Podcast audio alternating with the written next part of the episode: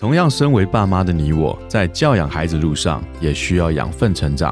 在团团转的每一天，也需要休息充电。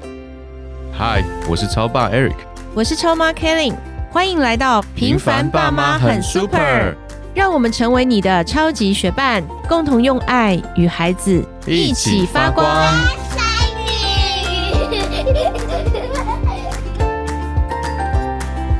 嗨，我是超爸 Eric。Hello，我是超妈 Kelly。今天非常开心，我们邀请到了 EQ Master 雷洛梅老师来到我们节目当中。我们欢迎雷老师跟我们所有听众打个招呼。大家好，我是雷洛梅老师好。雷洛梅老师呢是一位国际激励演说家，他不但是老师、作家，还是商业管理顾问和心理辅导。雷老师呢，活跃于美国加州主流以及华裔社会，曾经获得不平凡的母亲以及杰出家庭贡献奖。这次呢，我们是借由一个非常特别的机会，能够认识到雷老师。一个月前，是姐姐学校的一个家长会邀请雷老师办了一场讲座。那时候我跟超爸一块去，还迟到，我们两个人迟到几分钟。然后我们坐在下面听，我觉得在场很特别的是，不止妈妈，还有很多爸爸。那一天听完之后，我觉得收获很多，尤其是对于教养这件事情。我们在家里面会面临很多的问题，尤其是我们孩子跨越的年龄层蛮大的，有青少年，然后有小学生，现在还有一个在幼稚园。我觉得那一场讲座短短的一个多小时听下来，我觉得对我在跟他们相处上面有很大的得着，所以就鼓起勇气给雷老师发了一个简讯。说雷老师，你可以来上我们 podcast 节目吗？当时我在觉得怎么可能？对，你还说怎么可能？雷老师一定很忙，他真的很忙。因为那一天我也是听到我们家长会长说，好不容易才邀请到雷老师，所以我们今天真的很开心哎。嗯，我们就雷老师现在来到现场，我们一定要多问雷老师一些问题。在生命中，我们在家庭中，现在教养孩童所遇到问题，通通一股脑全部倒出来。是是是，所以接下来的几集，听众朋友，你们一定要按时间的收听《平凡爸妈很 super 》这个。节目，因为我们会请雷老师来分享各不同年龄层在家庭里面我们会遇到的很多不同的问题。那今天我们先来聊青少年。青少年家里有没有青少年？目前我们家有，目目前是一个。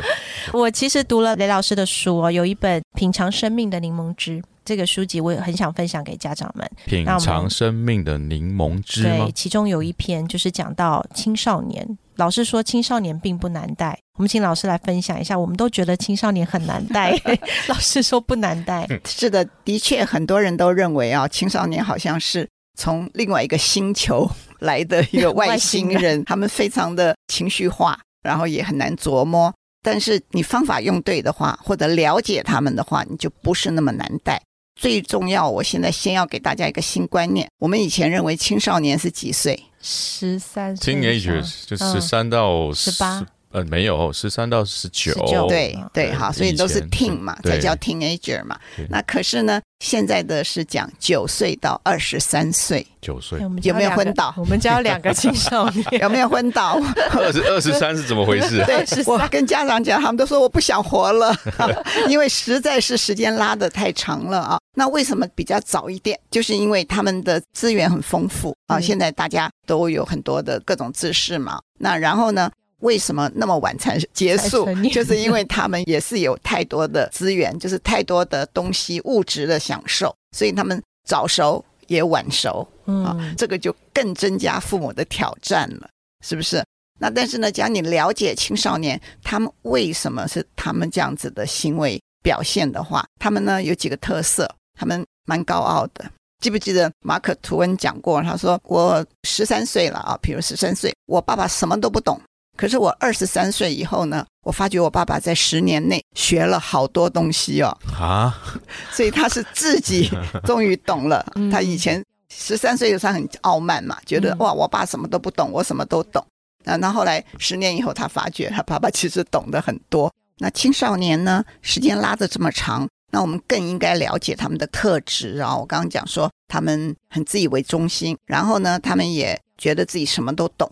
说句老实话。很多他的个子长得的确比我都高大了，对。可是他的其实心智还没有成熟，尤其是对于计划啊，对于克制冲动、延缓满足，然后他们有无穷的好奇心、无穷的精力，他们的身体荷尔蒙跟他们自己的各方面都有很大的冲突，所以我们要了解他们，我们也可以多包容一点他们，不要觉得怎么这么怪，怎么这个样子。然后呢，我们要了解说，像我的书里面，你刚刚有提过，我书里面有讲说，青少年的猫年，青少年像一只猫一样，你的宠物，你孩子小的时候像一只狗。狗的特色是很听话、很乖巧、很喜欢你，很可爱，对，很可爱。你过来的时候，它就哇跟着你，然后摇着尾巴，你要摸摸它，你怎么样，它就好开心，好开心，很崇拜你。所以说，猫跟狗的差别是，狗说哇，我好幸运哦，你是我的主人。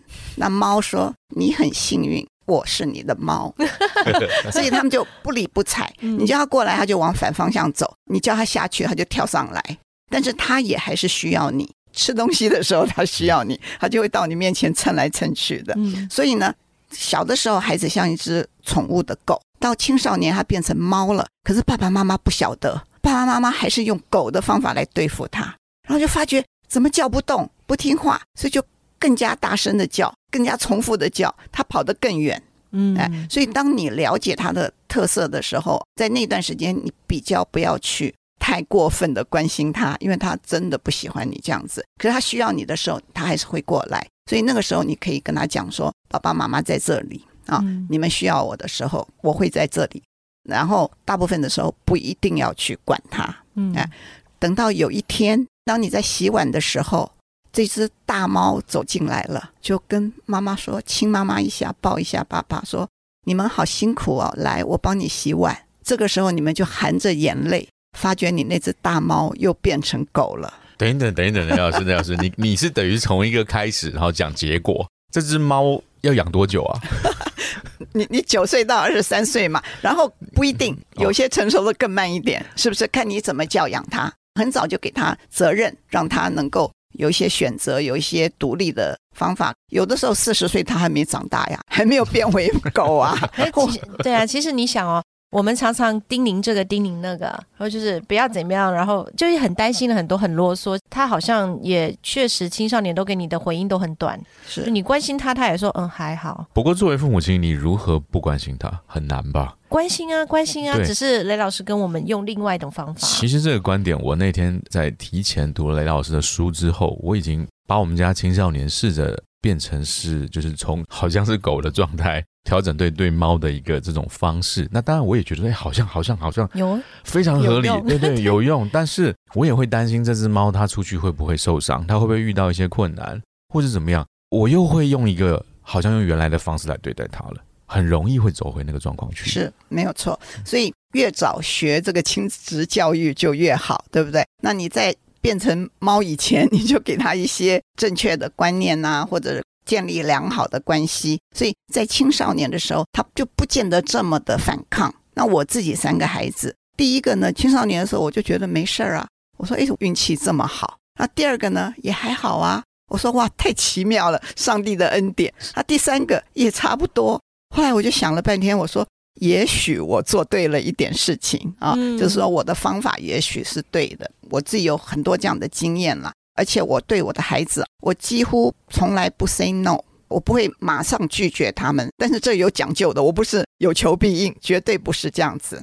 那像我的女儿，她大概十年级的时候，那十年级的时候，她那个时候有一个大学生要请她去学校的一个 party 啊，兄弟会的 fraternity party。那因为我跟他们都很好嘛，所以她来问我的时候，她就已经有一点战战兢兢。她说：“妈妈，麦克请我去他的 party，你。”大概不会让我去吧，他就用这样的口气来问我，我真的不 say no，我就说你是不是觉得很好玩？你是不是很好奇大学生的 party 是不是一定很好玩？就你先标签他的情绪，先把他的感受说出来，你不要马上 say no，因为很多家长很紧张，no 怎么可能？你那么小，你去那边都是大学生，你知道他们要喝酒，他们要干嘛？你等一下怎么怎么就会很紧张的 say no。那青少年的小孩就会很生气啊，就会甩门呐，就说问你也没有用，每次问你你都 say no。然后他可能是先斩后奏啊，可能有骗的方法什么的。我为什么知道？因为我当初就是这个样子。我爸爸管得我很严，不准我所有的东西。不准我穿牛仔裤、喇叭裤，什么迷你裙、化妆、参加舞会、出去郊游、交男朋友。Guess what？我都做了。我全部背着他做啊。嗯那幸亏我胆子小，幸亏那个时候社会也不太复杂，所以没有闯祸，真的没有闯祸。所以我后来知道了以后，我三个孩子我就给他们很大的范围，我爸妈给我很小的范围，对不对？那我背着做嘛啊，那我就给他们很大的范围，都可以啊，你在我面前做啊，是不是？那我那个女儿我就说，我也很想你去玩，一定很好玩嘛。我说，可是我们家的宵禁 curfew 是几点？她说十一点。我说那你的 party 几点开始？她说十点半。我说那你到了那边就马上要走，会不会很扫兴啊？会不会人家也觉得你好幼稚哦 嗯？她就说嗯，有一点。我说我就算放宽你一个钟头，晚一个钟头回来，还是要提早走嘛，对不对？我说这样子好不好？等你自己念大学的时候，你再去参加。然后呢，礼拜六你本来想去这个 party 呢，你就请朋友来我们家，你们想要玩什么，想要看什么电影，想要做什么，我都帮你准备好。他就说好啊，所以他都没有反抗我，然后就说好，就请了朋友来。那请朋友来呢，我也是做的方法还不错的，就是他们需要什么，我帮他们准备好，然后呢，我就把房门一关，然后我们中间还有隔的一个门，那我就关了，我就说我信任你们，十一点以前一定会去睡觉，因为你不能说规定十一点嘛，不可能的嘛。但是在家里很安全呐、所以我说我相信你们，我先信任他们，我相信你们一点以前一定会去睡觉，然后我就再也不去打扰他们了。那但是我的朋友会跟我说：“你不打扰啊，我是这样每十分钟开门进去，音乐放小一点。哎，你们怎么还不睡觉？你们又在玩什么了？”他就爸爸妈妈就会一直去干扰他们，结果会是什么？会是他再也不请小朋友来他家了，因为来你家不好玩嘛。没错 爸爸妈妈一直在管我们，感觉那在跟爸爸我就给他妈妈玩。是，所以我就给他们很大的自由，他们也很喜欢过来，所以这样就把这件事情解决掉了。但是嗯可能，假如我方法不对的话，可能会一个大风暴，是是不是会生气好久？然后小孩子就会用各种方法来背反着做，对对嗯所以刚刚老师提到这个猫跟狗，我觉得这个比喻哦，这个举例其实让我们很容易的去联想孩子跟他的一个应对，我觉得是一个很好的举例一个例子，在我们推荐的这个书里面也都可以看到。其实你看青少年，我们家也有青少年嘛，就其实现在你要跟他对话，他心情好的时候跟你很多话粘在你身上蹭啊什么，对啊可是他当他他有自己的心里有事，或者他有自己的压力的时候，他给你回答都很简短。其实我们自己父母也知道，就是这时候我们就少说一点。我常常听到一个字，就一个字，什么字？滚。没有啦，你听错啊，了。听错了。对，所以那个可能是爸爸心里的声音，我还是滚好了。对，但是他们就真的是用一个最简短的字来回答你：yes、no，对好不好？嗯没有，有，是不是？对因为爸妈一定就会问嘛：吃饭没有？饿不饿？不饿。冷不冷？不冷。功课做了没有？做了。钢琴弹了没有？弹了。就是用最简短的话来回答你。为什么？因为他怕你没完没了的跟他啰嗦唠叨。他只要讲一点什么事情，就说那为什么啊什么啊什么，就一直问他。所以他他就他的意思是说。不要再问了，我我就这样回答了。哎嗯对，所以我们每一个人都有 fight and flight 啊，就是说我不喜欢的话，我有两个反应，一个就是跟你杠上了啊，一言九鼎，你讲一个我就讲九句，跟你顶嘴；再来就是跑开，就躲开来，你上来我就下去，你进来我就出去，常常有这样子的。所以我常跟父母讲说，你问他那些问题，不是沟通，是审问。嗯啊，你在审问他，他就 yes no 这样回答你。但是呢，只要你可以跟他好好的聊天，养成习惯。哎，今天在学校发生什么事情最有趣啊？为什么你特别喜欢你的好朋友啊？你的好朋友叫 Billy 啊，看起来不错哦。那你特别喜欢他哪一点呢、就是这是 open-ended question，开放性的问题，他不能用 yes and no 来回答你。所以要会问对问是。的，对，嗯你要跟他聊天。哇，谢谢雷老师跟我们分享青少年。当然，这个只是一点点，还有很多很多话题可以聊。那其实我们刚刚听到青少年的前面，他的儿童时期、幼儿时期，其实亲子的关系、陪伴、沟通、聊天都很重要。那我们就可以很愉快的去面对孩子这个很长、很长、很长的青少年 我觉得我们需要要访问雷老师很多集。对对刚刚听到几个重点，其实家里面是要有规矩的。是，所以下一集呢，我们想跟大家分享，哎，很有趣的一个叫落美家规。嗯，你们家有家规吗？我们下一集再讨论这个话题，期待下一集喽跟大家。说拜拜喽。拜拜，下次见。